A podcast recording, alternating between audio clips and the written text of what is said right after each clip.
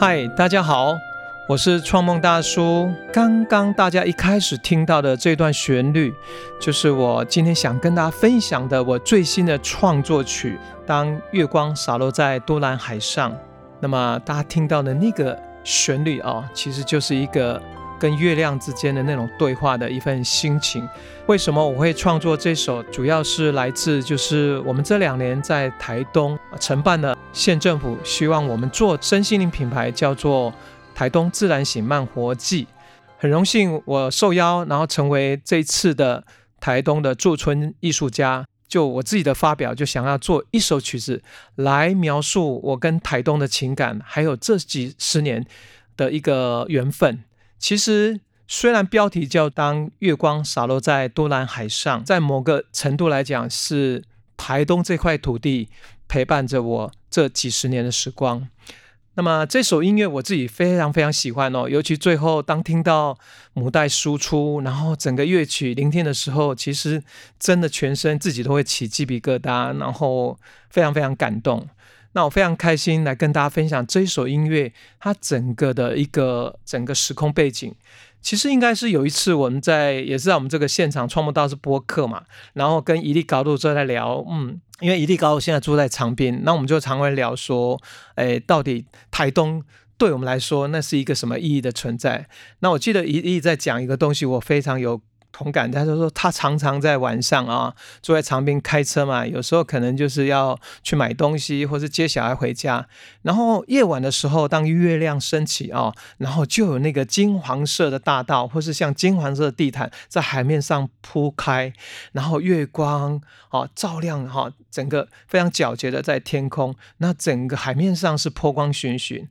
然后他感受到，我们共同感受到就是那个陪伴哦。不管你车子从这边开到那里，那个陪伴一直都在，那样一个场景一直都在，所以让我们觉得有一份非常安稳、一种很美好、温暖的心情。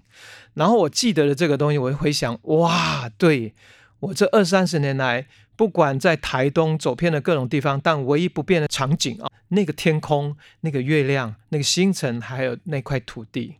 所以整个整首音乐的创作的一个动机，就来自于想要用一首音乐来表达对台东的一份情怀，尤其是月亮哦，在夜晚的时候，跟所谓的透过月亮来跟台东一种相遇的那种情感，构建一个场景，就是你会感觉到听到音乐，仿佛好像就带你到一个海边，东部的海边，然后你会感觉乐声里面有一个滴答答答答的背景。电音铺成的背景，其实就形容海面上那种微微的海浪造成的那个月光洒落的那个波光粼粼。那第二个部分想传递的是一份人哈，就是人的情感，那种情感是跟月亮的一种对话。呃，我觉得。我们的土地里面，不管是我们刚刚讲月亮、星空，还有土地，虽然他们不会说话，可是我想要在音乐里面透过乐器，双簧管是最接近人声的乐器，那种乐器一出来就有点感觉，哇哦，你好吗？今天你又是那么美丽的呈现在海面上，然后我这样非常开心与你相应，然后大提琴。啊，出来就感觉好像月亮也在回应我说：“嗯，谢谢你看到我了，呀，我一直都在这边哦，从来没有离开过。”然后之后，吉他缓缓的把那个温暖的音色铺陈开来。当我们不管是一个人，或是跟朋友、家人，啊，你始终觉得那个月亮或那份夜晚，在台东夜晚，始终都感觉到有一份非常非常深的一份陪伴，然后还有一个很棒的一个稳定的一个心情。好像就回到家的那一份感觉，哦，这是整个乐曲想要传递的。那其实当初我在创作的时候，我只是把我想要传递的这个这个景，还有包括人的这个旋律写好。那很棒，是我这次的单曲哦。我们这次单曲的制作真的很费心哈，包括制作人就是我们的音乐总监许曼选哦，他真的花很时间帮我找这个。制作的团队，那最重要的制作团队就是曹登商老师率领他的啊诠释音乐工作室，他们就是在我的旋律的架构下，然后去发展，然后呼应我在刚讲的那个主题，如何编造的编曲哦，创造的那个音色，还有能够把那个金黄色大道在海上的那个都铺陈开来，然后最难得的是，我希望他们音乐能够表达那个波光粼粼那种让你一种跳动的，然后生命一直在流动那个跳动感，哇！他们在乐曲里面传递的非常非常清楚。这次我们专辑的制作啊，其实是当做。单曲，但是把它当做专辑一样，很用心的在制作。那请到的这个演奏家也都非常棒。其中第一个要介绍的演奏家就是啊，周杰伦的御用吉他手李廷匡老师哈。他演奏的吉他的音色真的是太棒了，你可以从那吉他里面去感受到那一份人跟月亮跟土地的那个连接是如此的厚实跟温暖。然后再来就是我。希望就是一开始的那个 OBO 就好像我在问月亮啊，你好吗？啊，你好美哦，今天。然后 OBO 是一个非常棒的，在台湾现在目前啊年轻世代非常重要的一个 OBO 的演奏家张端庭。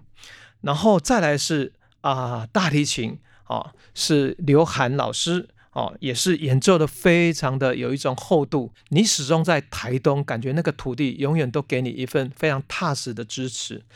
那当然，更重要的就是这个里面啊，从编曲到录音的录音师哈，有曹登昌，还有包括录音室是在全市音乐混音室录音里面最难的，因为很多现在的音乐大部分都是用在呃用 MIDI，可是我们这次用了好多的真实乐器，还有做的很多背景的铺陈，它需要经过混音才能够把。不同的乐器的层次能够更有立体感的空间展现出来，这样的工作交由对蜂巢非常了解、对我的音乐非常了解的混音师，这个人就是一直跟蜂巢合作长久的何庆堂混音师。所以有这样的一个团队的一个加入，好，才能够造就今天大家呈现听到的这首乐曲的那个那份饱满、那份丰富，还有可能马上就好像你听这音乐就带领你进入到。在月光铺陈在海面上那一份清透、流动，然后又明朗的一种意境里面。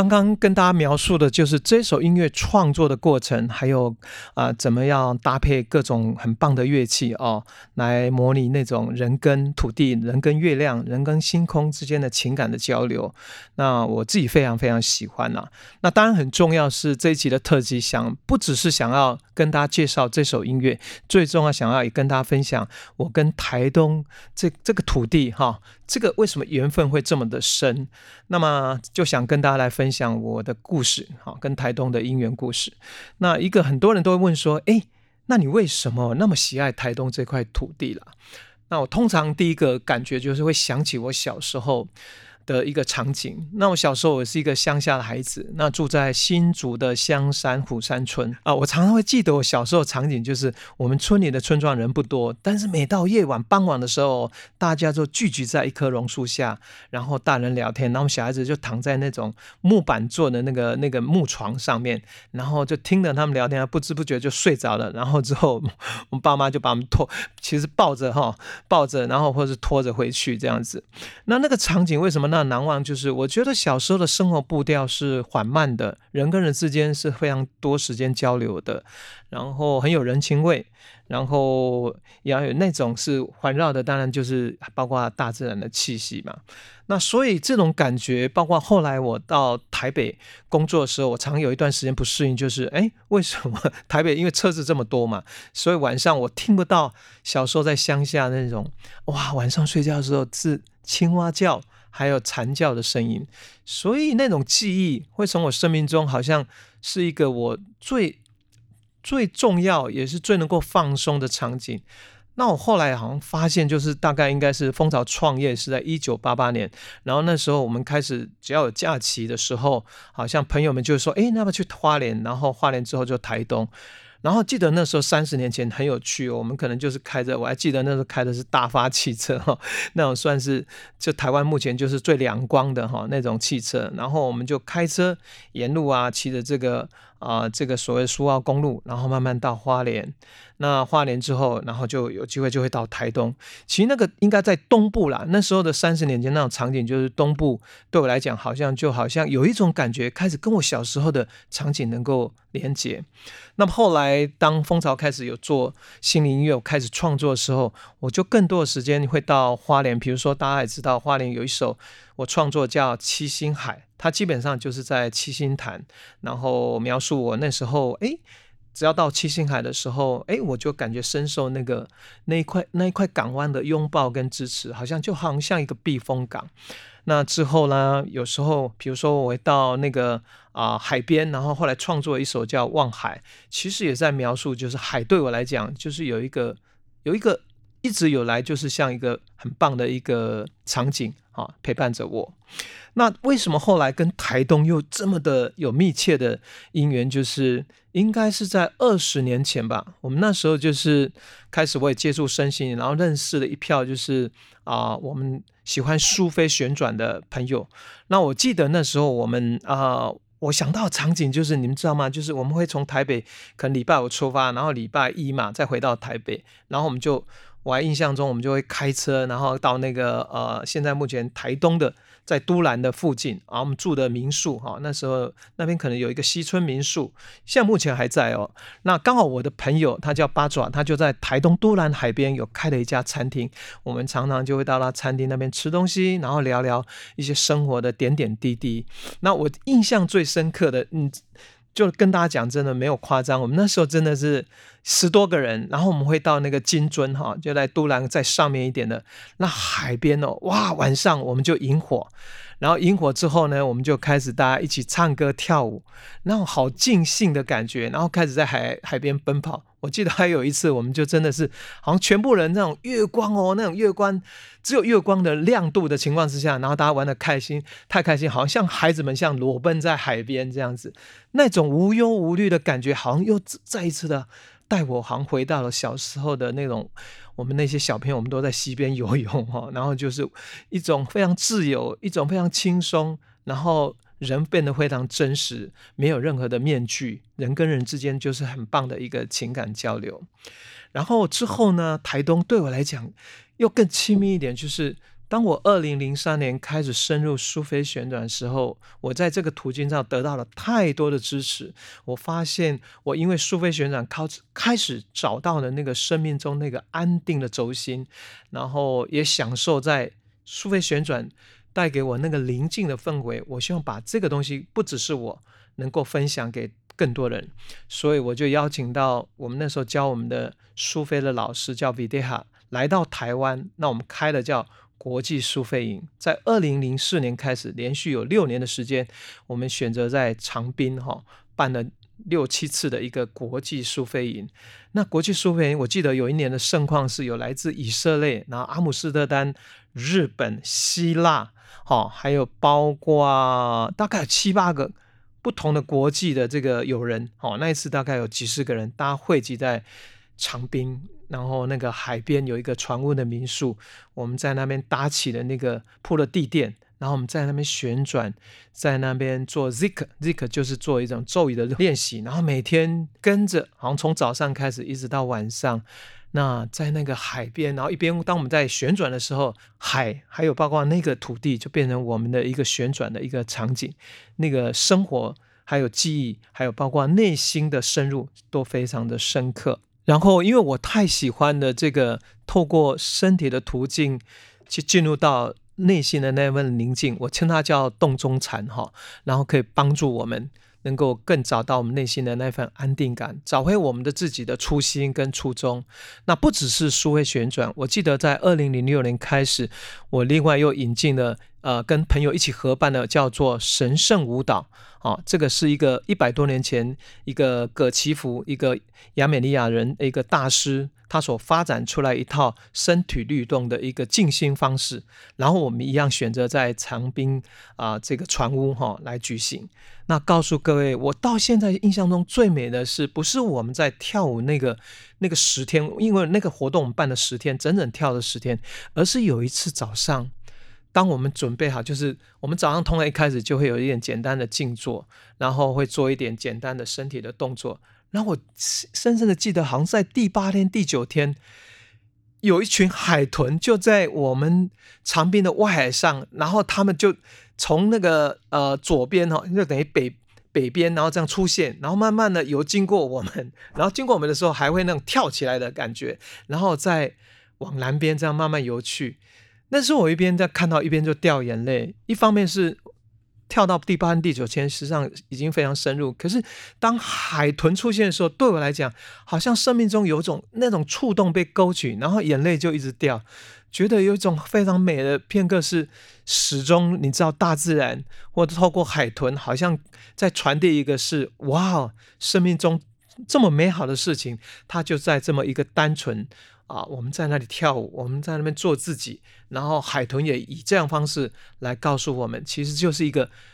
life celebration。我们这个法文叫 c e l a v e 其实整个感觉就是你就会想要庆祝生命，然后会高兴，哇，原来我们是这样的一个活着，活着是多么美好的一件事情。那个时候深深的感觉到非常非常的感动，然后非常非常感恩，感恩从父母亲能够带给你来到。呃，这份生命来到这个世上，感恩就是说，我们一路上虽然每一个人，包括我想你跟我，我们都有一上有经历过挫折，有经历到一些对人世间总有一些遗憾或缺缺失。可是当你能够在那个台东那么一块土地上，单纯的跳舞，单纯的做自己的时候，透过海豚出现那样场景，告诉我，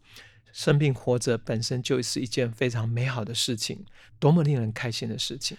然后我还有一个记忆非常深刻的场景，就是呃，二零一零年就是我的五十岁生日。然后我记得那时候邀请就是很我的书会朋友，然后我们就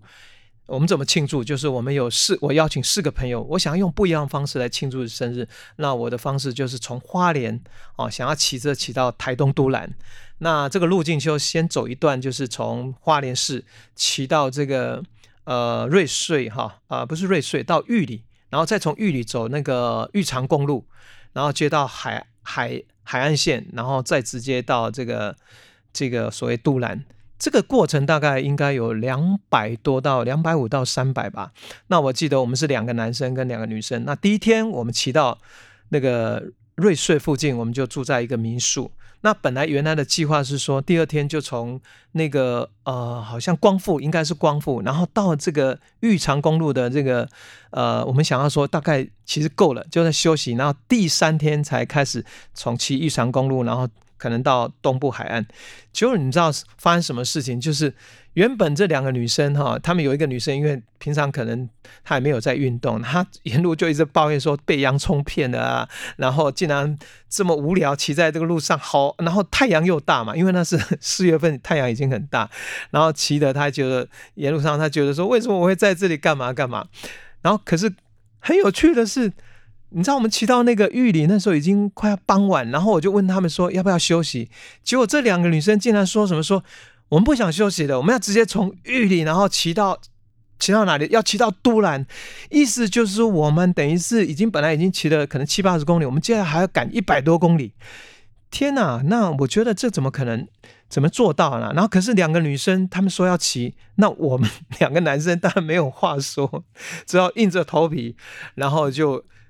真的，我们就夜晚哦，然后骑着脚踏车，然后翻越那个玉长公路。你知道那一段路真的很难骑，因为很多要爬坡。然后骑到，我记得应该是骑到好，骑到海岸线。然后海岸线，我记得我们有停在一个 seven。我记得那个画面，我到现在一辈子都忘不了。什么意思？就是因为已经骑太久了。那下来，我记得那时候两个女生，她有一个穿的是那种短裙啊。然后骑下来的时候，因为你骑太久之后，脚就会就会那个。岔岔开嘛。然后我记得那时候 那画面就是 Seven Eleven 那个时候外面有桌子，然后有有两三个可能男生，然后看到我们俩女生他们骑脚踏车，那本来看到穿短裙，可能他们注目那种，就是觉得说哇，好像一个美女出现在面前。结果因为他他 这个放好脚踏车，他开始走路的时候，那因为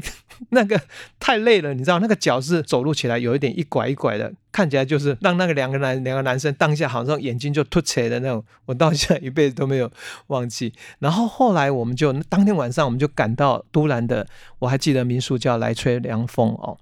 你知道吗？因为我们这样。从来没有骑那么长的路，那一天等于骑了快一百五十以上公里的这个脚踏车。那我记得我们四个人整整隔天躺了一整天，哦，几乎真的腿部都无法动弹这样子。所以那那也是生命中一个美好记忆。然后隔天。哦，各各路的人马，包括从垦丁我的一个好朋友婉玲，他回来帮我做煮煮生日餐，然后还有从大陆回来的，还有包括呃其他台北下来，大概有将近二十个人，我们就把整个民宿总共五六间包满，然后来庆祝我的生日。那庆祝方式就是我们后来引火，然后大家围成一团。我还记得那时候有一个啊，那个婉玲还教大家就说哇，用那个面粉来做面膜是最好，所以他把那个面粉然后裹成水之后，然后每一个人都涂在我们的那个 那个脸上，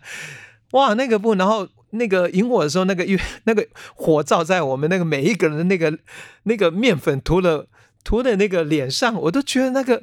真的很有一种。有点怪异，你知道吗？可是那个画面，能觉得还真的这个真的是很美很好美容吗？其实有没有好的效果忘记了。但是那天晚上我们彼此在笑的彼此说啊，你看起来真的很像那个好像星际大战还是什么里面的那种外星人那种感觉，还蛮有趣的。所以我的五十岁就是在台东都兰过，然后有一群好朋友陪着我，然后度过五十年的一个啊这样的一个庆祝。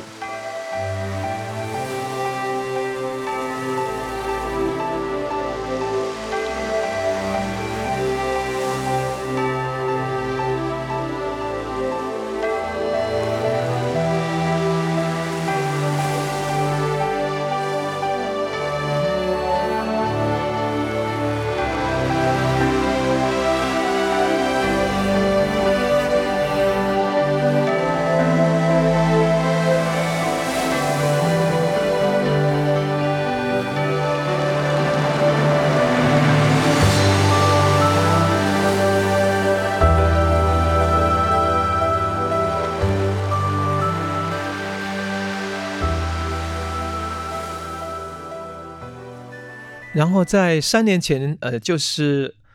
呃二零二零年，就是我很重要的六十岁生日。那在这年，不止我发行了我的人生的第二张专辑《六十十六》，那更重要，我在我的生日前夕又安排了一次很重要的旅行。这次旅行其实就很有趣，就是想说，哎，我们上次五十岁的时候是从花莲骑到都兰嘛，那我们想要更挑战一点，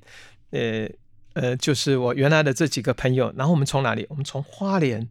骑到垦丁，哈，那这中间就等于要经过台东都兰，然后在都兰再往下南回公路，然后到这个。阿朗伊底下那个旭海，然后再从旭海往垦丁，沿着它的海滨公路，那么也包括经过呃这个所谓的啊很有名的这个呃叫什么？哎，有点忘记了啊。旭海那边，然后经过船帆石，然后猫鼻头，然后之后到回到垦丁的大街上，然后包括到恒春，然后把脚踏车还了。这个总共骑的应该有。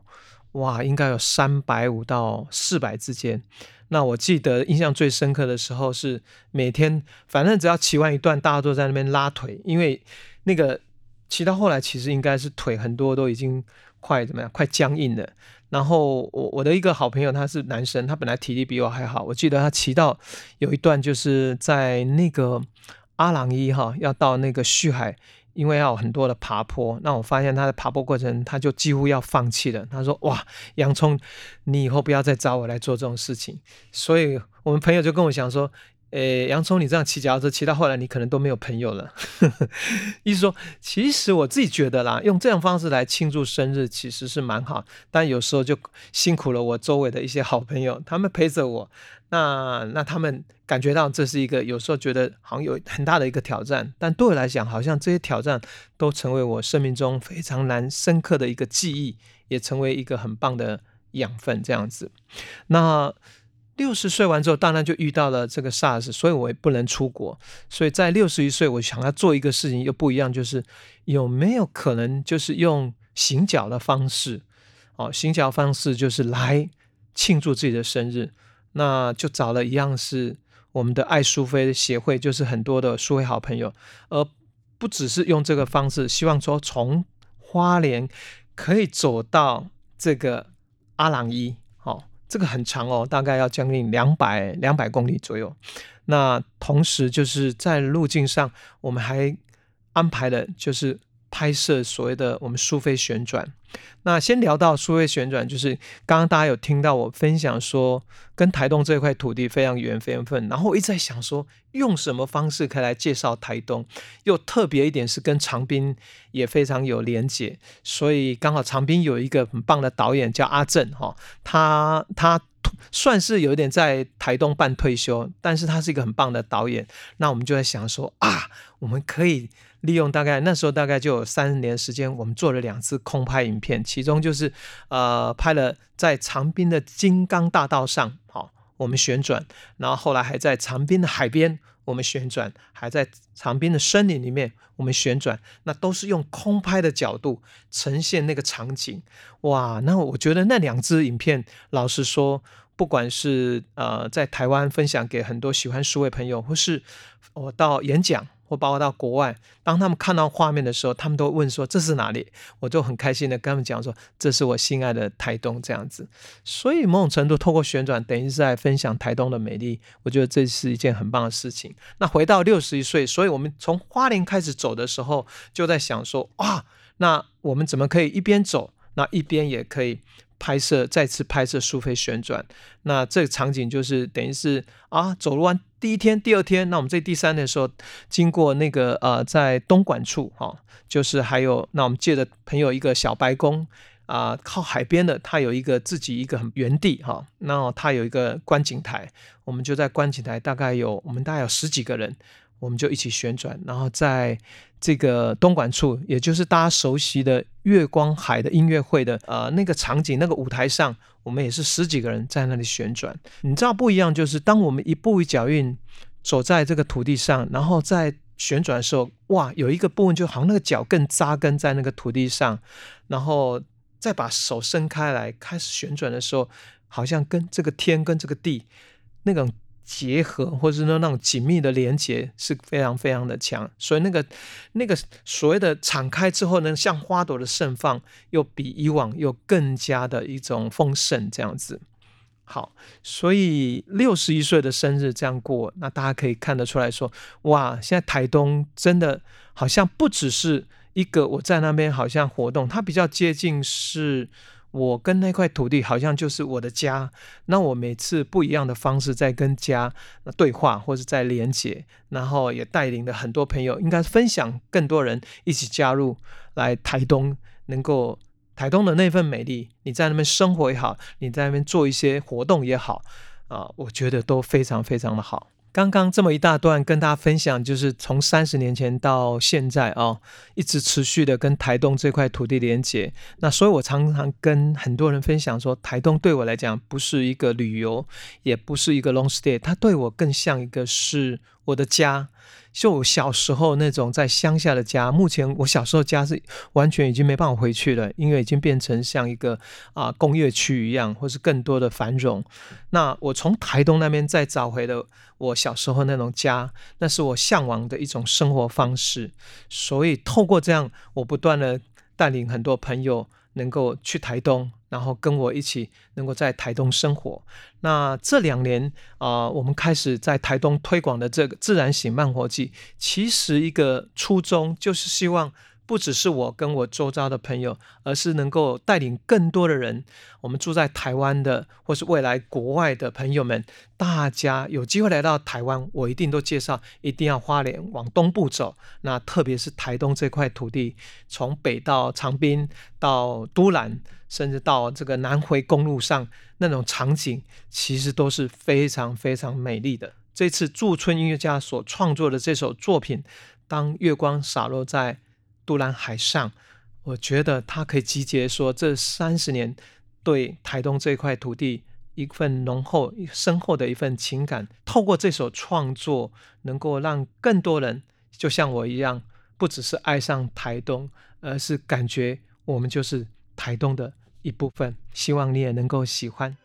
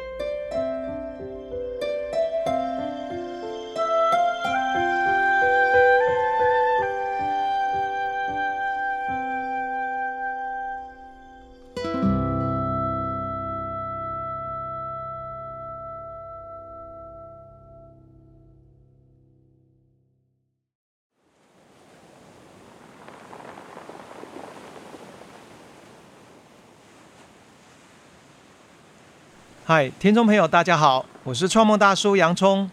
听众朋友有没有想过，下班或闲暇时间可以进修学习数位新知识，还是想了解环境永续的重要性呢？大叔，我今天就来分享一个免费学习专业知识的好地方——智慧大未来数位学习永续生根联盟，是由多所大学专业领域教授组成的师资团队，推出最夯的 Chat GPT。AI 科技、与大数据、生态永续、商业经营等相关线上课程，而且哦，课程完全免费，修完课还可以申请修课证书哦。其中一门我觉得相当有趣的课程是探索海洋珍宝，由前台东大学校长刘金元教授担任讲师。刘教授常年研究海洋产业与海洋科技，现为淡江大学海洋及水下科技研究所中心主任。这门课程讲述关于海洋资源，包括深层海水资源、水下文化资产，以及离岸风电、黑潮等海洋能源，让大家可以了解台湾临近海洋中蕴藏着的珍贵资源哦。课程详情请搜寻“智慧大未来”或到节目资讯栏点选网址，就可以找到课程资讯喽。